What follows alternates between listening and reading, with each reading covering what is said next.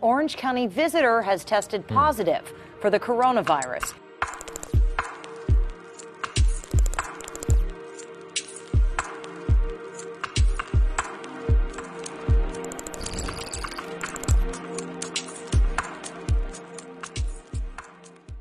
你现在还在硅谷对吧？对，硅谷状态怎么样？大家啊，呃，过去这两三个礼拜，硅谷也好，加州这个整体发生很多变化。从一个月前，大部分人，包括政府、卫生部门不把这个当一回事儿，到现在，至少我看，大部分的人，包括我们自己的朋友圈，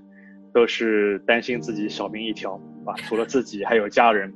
那么，呃，一般的来说，在这边的这个要求就是守在家里不出门。但是呢，呃，我已经听过不止一次，说是有一家人出去干嘛干嘛，结果真的被警察拦住了，还吃了四百美元的罚单。包括上个周末，我网上也有报道说，像 Half Moon Bay，这是海边一个啊，呃，挺美的一个呃这个旅游景点，那海边一堆的人，大家都想着可能自己是唯一出来的这个 一家人，结果发现那边，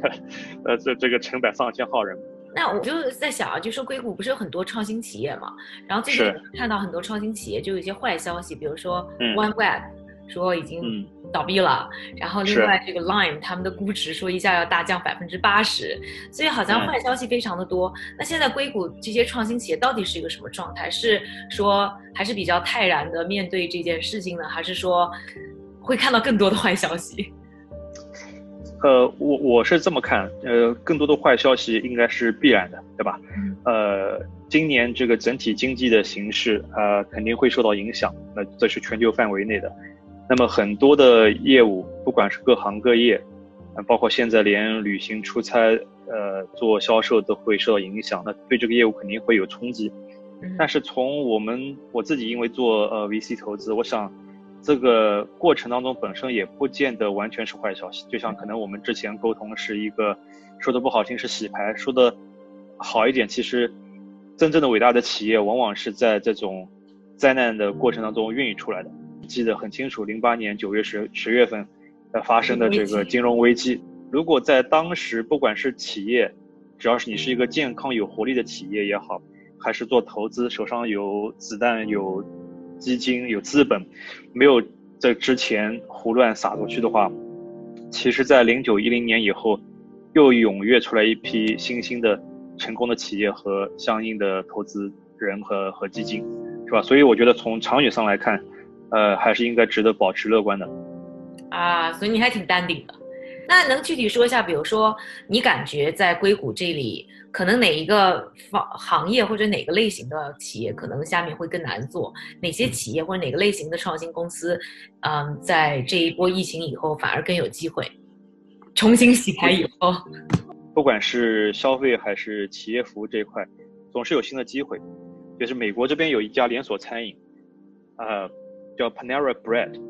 嗯，他们在零五到零八年这几年，他的同行大举的扩张，甚至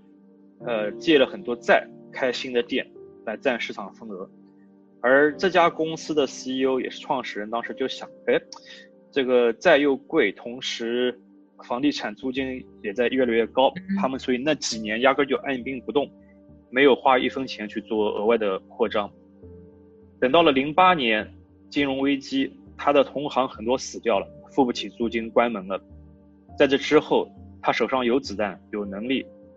在那个点上，商业房地产的租金又是雪崩式的下跌，所以这是他们的入场的一个非常好的时机。所以他们在零八零九年以后大举扩张。文奥斯听起来是一个很传统的行业，但是这个里面怎么样把握好逆周期的机会？我相信，其实在这一波当中。又可以呃出现，我就想像这两天，不管是像在纽约也好，加州甚至美国很多地方，中餐业也好，非中餐业也好，都受到冲击。那么在这过程的当中，本来就是已经经营不善、管理有问题的这些小商家、小商铺或者是连锁企业，估计都会折腾个半死，能不能活下来就是问题。包括现在很多的商业房地产，呃，他们这些压力也很大。啊，甚至主动会跟一些餐馆说，我可以给你这些租金，呃，去去打折。那么试想一下，这个如果呃，这个病毒迟早我们相信，就或者是有这个信心，这病毒的问题能够解决，呃，社会能够恢复稳定，商业回到正常。那新一步的餐饮，其实应该比现在做得更好，因为事实上，我从投资角度来说，我们也看得见很多新的餐饮，不像上一代的人只是通过脑子或者勤奋苦干来运营，现在把很多的技术、数据、社交方方面面的呃能力运用到餐饮的管理去。对吧？所以这里面我觉得还是有很多机会，但是在这过程当中，我们自己也会发现和体会到，呃，这可能受到一些美国市场的一些细节，对吧？呃，可能我们这样的用户不会体会到，但是有很多的美国用户，大概至少有有五六千万的一些美国的用户人口，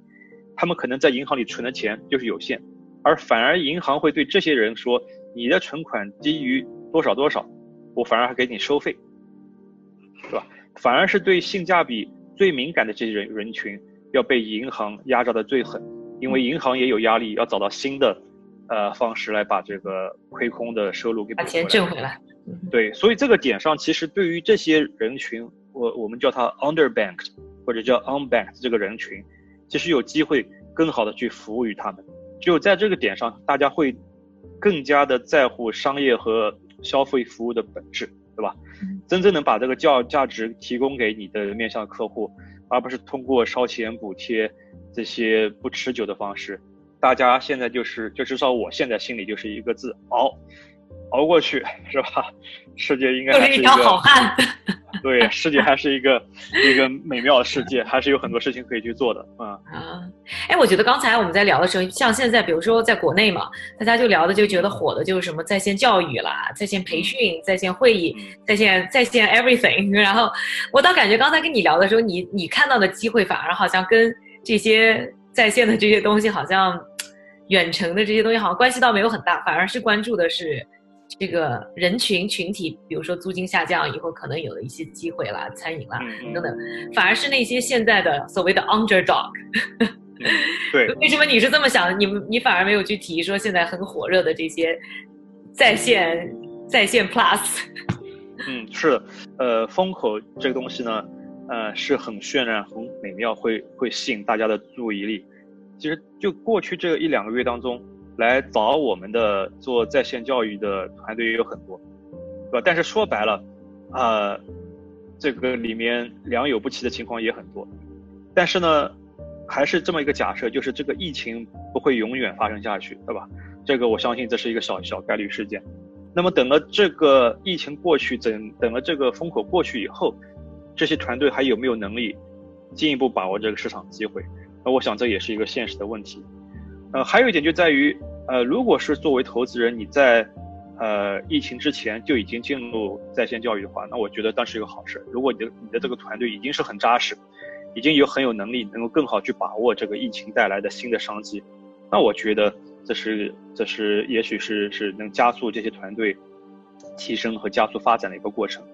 所以我想，在疫情或者是这些危机发生的情况下，是对已经入场的这些团队。真正的能力，优良中差的一个没有差异化的评估和考试，谁能过谁不过，这个就是是骡是是是马拿出来真的是溜一溜来看。